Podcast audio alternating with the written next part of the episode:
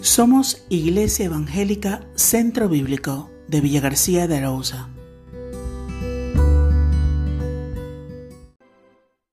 Crispación y agresividad.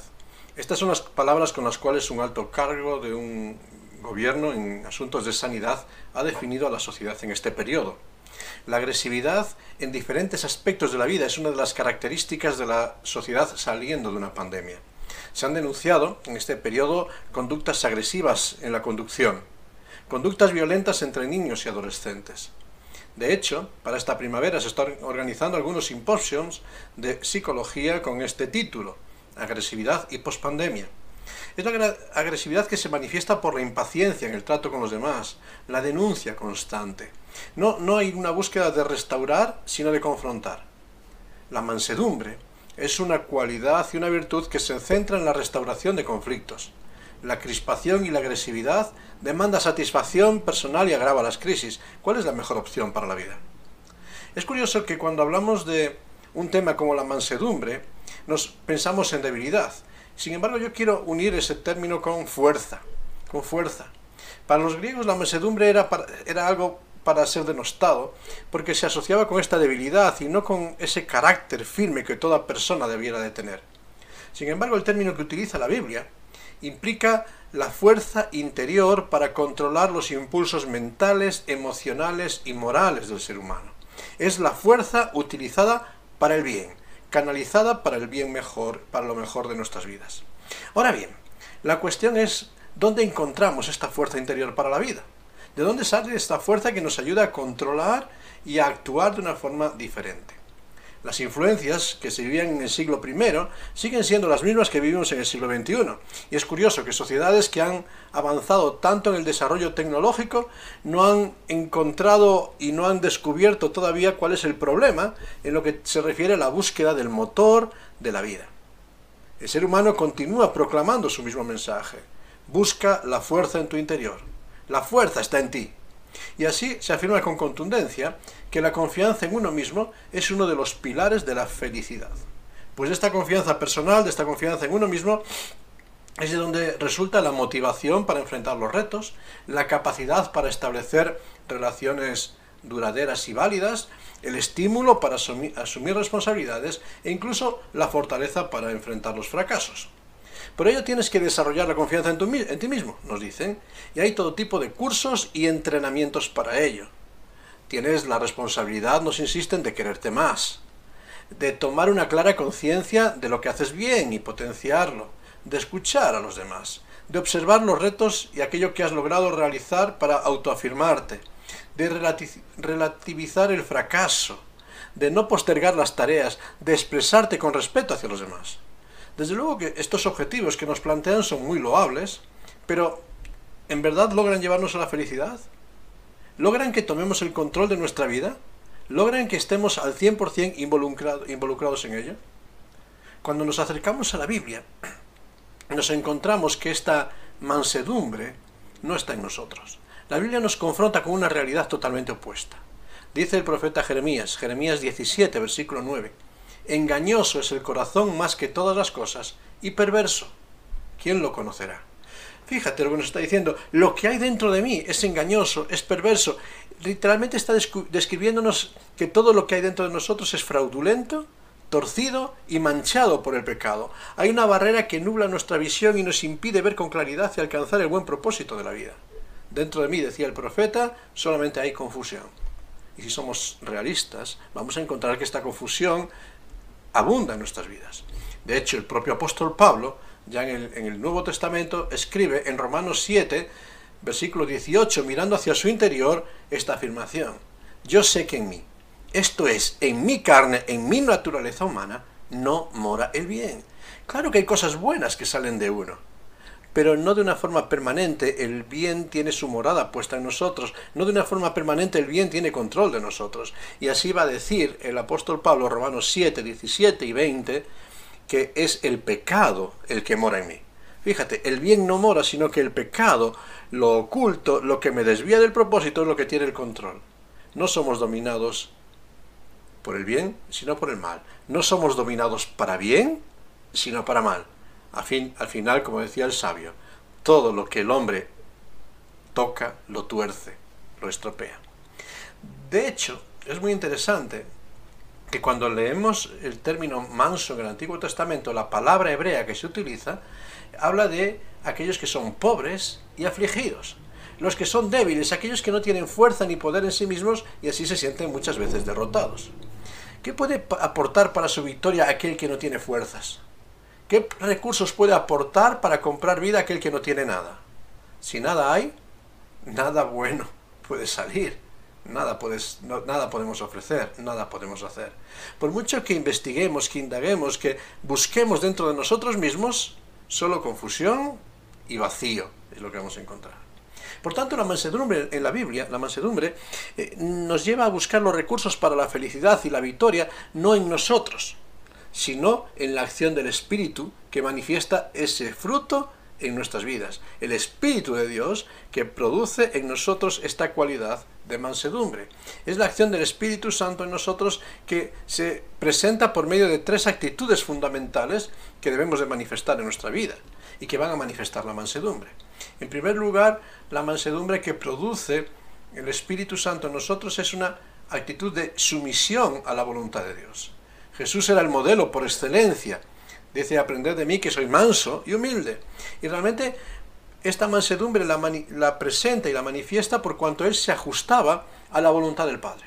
No era su voluntad, sino la voluntad del que envió la que estaba intentando hacer en cada momento. La mansedumbre parte de un principio de reconocer las limitaciones de nuestra humanidad. Una humanidad dañada por el pecado y que se aferra en obediencia a Dios, a lo que Dios ha estipulado por su palabra. Realmente en el Señor Jesucristo encontramos aquel que era perfecto, sin mancha, pero que toma una actitud de modelo y referente para cada uno de nosotros. Date cuenta que esta virtud de la mansedumbre nunca se aplica a Dios. Se aplica siempre a seres humanos, que necesitamos buscar la dependencia de aquel que nos va a dar la fortaleza. Afirmaba el apóstol Pablo que este es el vestuario con el que debemos manifestarnos como escogidos de Dios, la dependencia absoluta de Él. Colosenses capítulo 3, versículo 12. Sumisión a la palabra de Dios.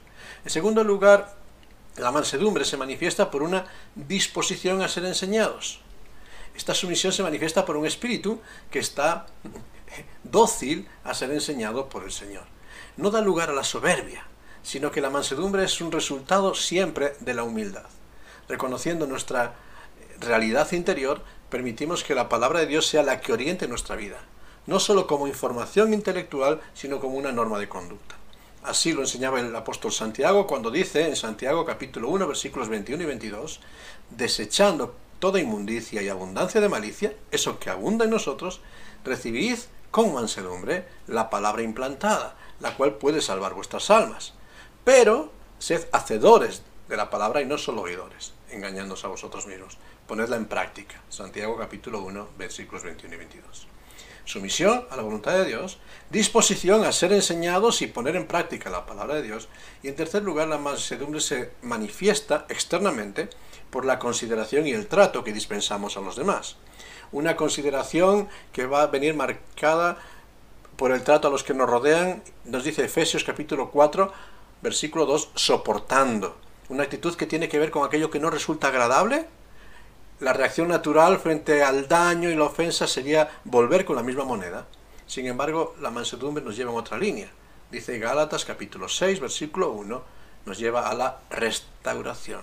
Soportar nos lleva a la restauración. Lo que la maldad destruye, la mansedumbre lo restaura. La conducta que Dios demanda hacia aquellos que nos rodean es la de remendar las heridas abiertas de esta vida. Fíjate, la tendencia natural de todo ser humano es desechar lo deteriorado, romper, resquebrajar, mantener la distancia. Sin embargo, la mansedumbre es un llamado para poner de nuestra parte para remendar todo lo que se ha roto, con paciencia e ir contra aquello que es lo natural y que son las tendencias de nuestras emociones. Así el llamado del Evangelio es siempre este mismo, Romanos capítulo 12, versículos 19 al 21, vencer con el bien el mal. Y esta es la enseñanza que nos dejó el Señor Jesucristo en el Sermón del Monte cuando escribe Mateo 5, 42 a 48, que nos dice devolver bien por mal. Y para todo esto, ¿podemos encontrar la fuerza dentro de nosotros? ¿En todas las circunstancias, en todo tiempo? ¿Podemos siempre, en todo momento, devolver bien a aquel que nos está ofendiendo, pisoteando y dañando? ¿Verdad que no podemos? Necesitamos ayuda. Por ello, cuando hablamos de la mansedumbre, en su concepto bíblico, no ponemos el énfasis en el comportamiento externo, sino en la disposición del alma que se aferra a Dios, aceptando su trato y voluntad en nuestra vida como lo necesario. La mansedumbre no deja lugar para la discusión ni para la resistencia, no hay lugar para la lucha y contienda con Dios, sino que hay un lugar para una entrega absoluta en sus designios. Esto es mansedumbre. Entregarnos a la voluntad de Dios y aceptar que lo que viene de Él es lo que corre, lo correcto y lo que necesitamos. Alguien hacía una, interesante ilustración cuando hablaba de la mansedumbre en el cristiano, y lo hablaba con la figura de un caballo. Y escribía lo siguiente, es muy interesante. Dice, se dice que un caballo es manso cuando tiene la virtud de someterse al jinete, de acuerdo con su entrenamiento. Ese entrenamiento y enseñanza somete los impulsos de su naturaleza para servir a las expectativas de quien lo señorea. Por la vida espiritual, también nosotros somos llamados hijos en el espíritu, pero llamados a ser siervos del Señor con nuestras almas. Un alma revestida de mansedumbre es aquella que se somete a los designios e intenciones del Señor, sometiendo todo impulso de la vieja naturaleza. Ahora, dentro de la amplia gama de usos, continuaba escribiendo este autor, que se le ha dado al caballo a lo largo de la historia, podríamos resaltar los siguientes, y que son interesantes también para nuestra vida práctica. Podemos ver los caballos de desfile. Es aquel que, se presenta, una dignidad, orden y presencia para ponerse delante de los gobernantes en los desfiles y marchas. Del mismo forma, la, escritura nos dice que nosotros también tenemos que ponernos como modelos. Colosenses 1.10 dice, para que andéis como es digno del Señor, con un porte que le agrada en todo, llevando fruto en toda buena obra y creciendo en el conocimiento de Dios. Fíjate, debemos andar como es digno del Señor, con una forma distinta. Primera de Tesalonicenses 2.12 dice, no os y os encargábamos que anduvieseis como es digno de Dios que os llamó de su reino, a su reino y gloria, que nuestra conducta sea una referencia. Pero también el caballo nos dice que es entrenado para la batalla. Y es está ese caballo que está entrenado para obedecer a su jinete, aunque le ordene ir directamente hacia el frente de batalla, hacia el peligro. El caballo ha aprendido a ignorar absolutamente todos sus instintos que le hacen huir del peligro. Aprende a ignorar los ruidos y se enfoca única y exclusivamente en aquello que el jinete, le ordena.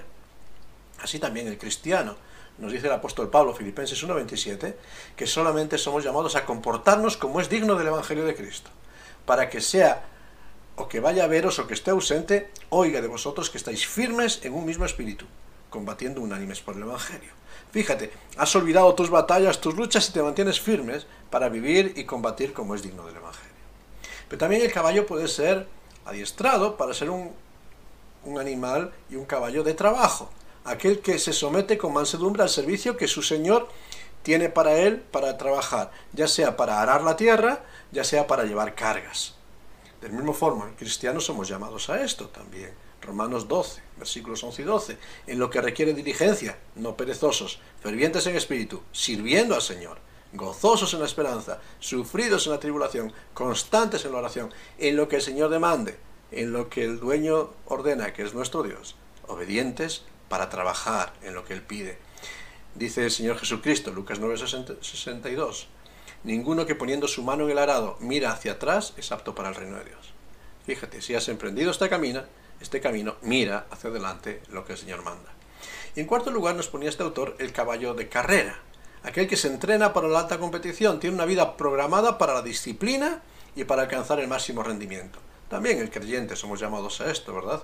Hebreos 12.1 por tanto, también nosotros, teniendo en derredor nuestro tan grande nube de testigos, despojémonos de todo peso y del pecado que nos asedia, y corramos con paciencia la carrera que tenemos por delante, dando lo mejor de nosotros. El alma necesita ser revestida de mansedumbre para responder al llamado de Dios, porque la naturaleza del viejo hombre se dirigirá siempre en la dirección opuesta. Ella siempre buscará la supervivencia, la comodidad, pero el llamado de Dios es a comprometernos y correr con paciencia, a esforzarnos en trabajar, a pelear la buena batalla y también a ser dignos y andar dando testimonio de la dignidad de nuestro Dios. Somos llamados a vivir esta mansedumbre y este ejemplo que veíamos en la figura de estos caballos, pero no desde una actitud pasiva, sino que la escritura nos llama a ser constantes en procurar esta mansedumbre en nuestra vida ¿Cómo? Usa cuatro verbos, por ejemplo. Sofonías capítulo 2, versículo 3 nos dice buscar mansedumbre, buscar aquello que falta en nuestra vida. Para controlar nuestros impulsos y emociones tenemos que anhelarlo y buscarlo. Realmente nos damos cuenta de que nos falta mucho control sobre nuestras emociones, que reaccionamos muchas veces no conforme a lo que Dios quiere, sino a veces conforme a las modas de nuestro tiempo. Y el Señor nos dice, buscad esta sujeción a la voluntad de Dios. Aférrate a Dios. Nos dice Colosenses 3, versículo 12 y 13, que tenemos que vestirnos de mansedumbre. Y cuando nos vestimos, cubrimos nuestro ego, nuestro yo, nuestra apariencia, por medio de una realidad, la realidad de la dependencia de Dios. La vestimenta tapa aquello que es nuestra verdadera identidad, aquello que es lo que nos ha tenido bloqueados en muchos aspectos. Es un ejercicio de la voluntad. Aunque no responda a las modas, el Hijo de Dios no está llamado a vivir conforme a las modas de su tiempo sino en dependencia de Dios, que es lo que nos conviene. Quizás en nuestro tiempo nos llaman a buscar la fuerza dentro de nosotros. Dios nos dice, vístete de la fuerza que viene de Dios. Quizás en este tiempo nos llaman a tener una autoconfianza en lo que tú puedes hacer. La Biblia nos dice a, a, tener una confianza alta en lo que Dios hace a través de nosotros. Fíjate, no está de moda depender de alguien. Pero la Biblia nos dice, depender de Dios porque separados de Dios, separados de Cristo, nada podemos hacer. Santiago 1.21 nos dice que tenemos que recibir con mansedumbre la palabra de Dios. Este recibir es un ejercicio deliberado y consciente por el cual anteponemos la voz de Dios a las voces del tiempo en el que vivimos.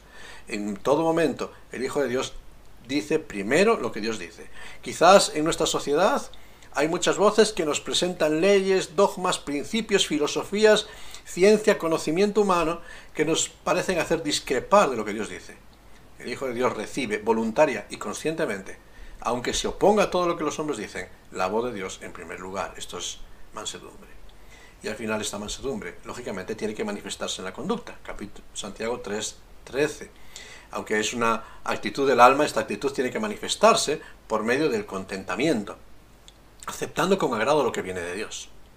Por medio de la reconciliación, obedeciendo el encargo recibido del Señor de restaurar y remendar todo aquello que se ha roto y es el ministerio que se nos ha encargado, el ministerio de la reconciliación, y por medio de la ausencia de queja.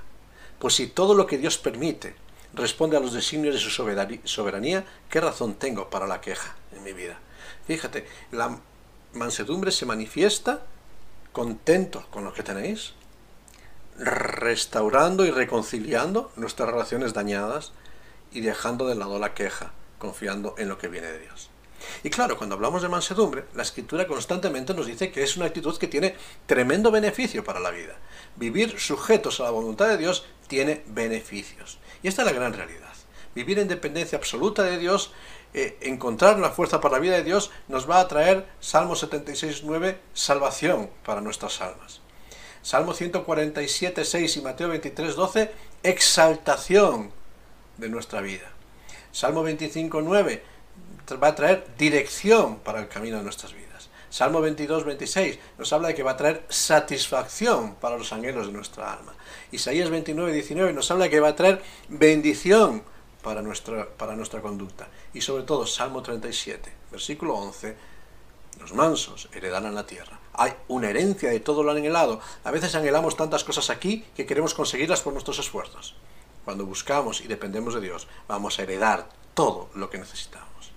En la vida, al final, tenemos que elegir. Tenemos que elegir entre intentar conquistar el mundo a un aprecio de perder, perder nuestra alma o poner, poner nuestra alma al servicio de Dios, en dependencia absoluta de Dios y heredarlo todo. El que quiere salvarse a sí mismo, dice el Señor Jesucristo, va a perder su vida. Pero el que renuncia a sí mismo para seguir a Dios, gana la eternidad. Mateo 16, 24 al 26. Puede parecernos que vivir la mansedumbre es un yugo demasiado pesado de soportar, pero sin embargo es el camino más fácil hacia la victoria. ¿De qué te servirá ser temido por todos?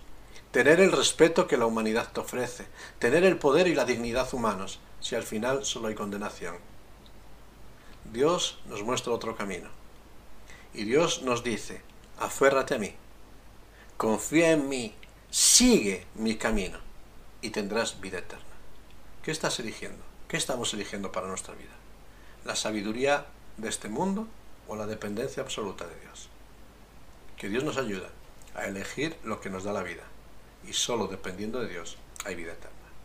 Que seamos mansos, mansos, como dice la Escritura, dependiendo de Dios, de Dios en todo. Que Dios te bendiga.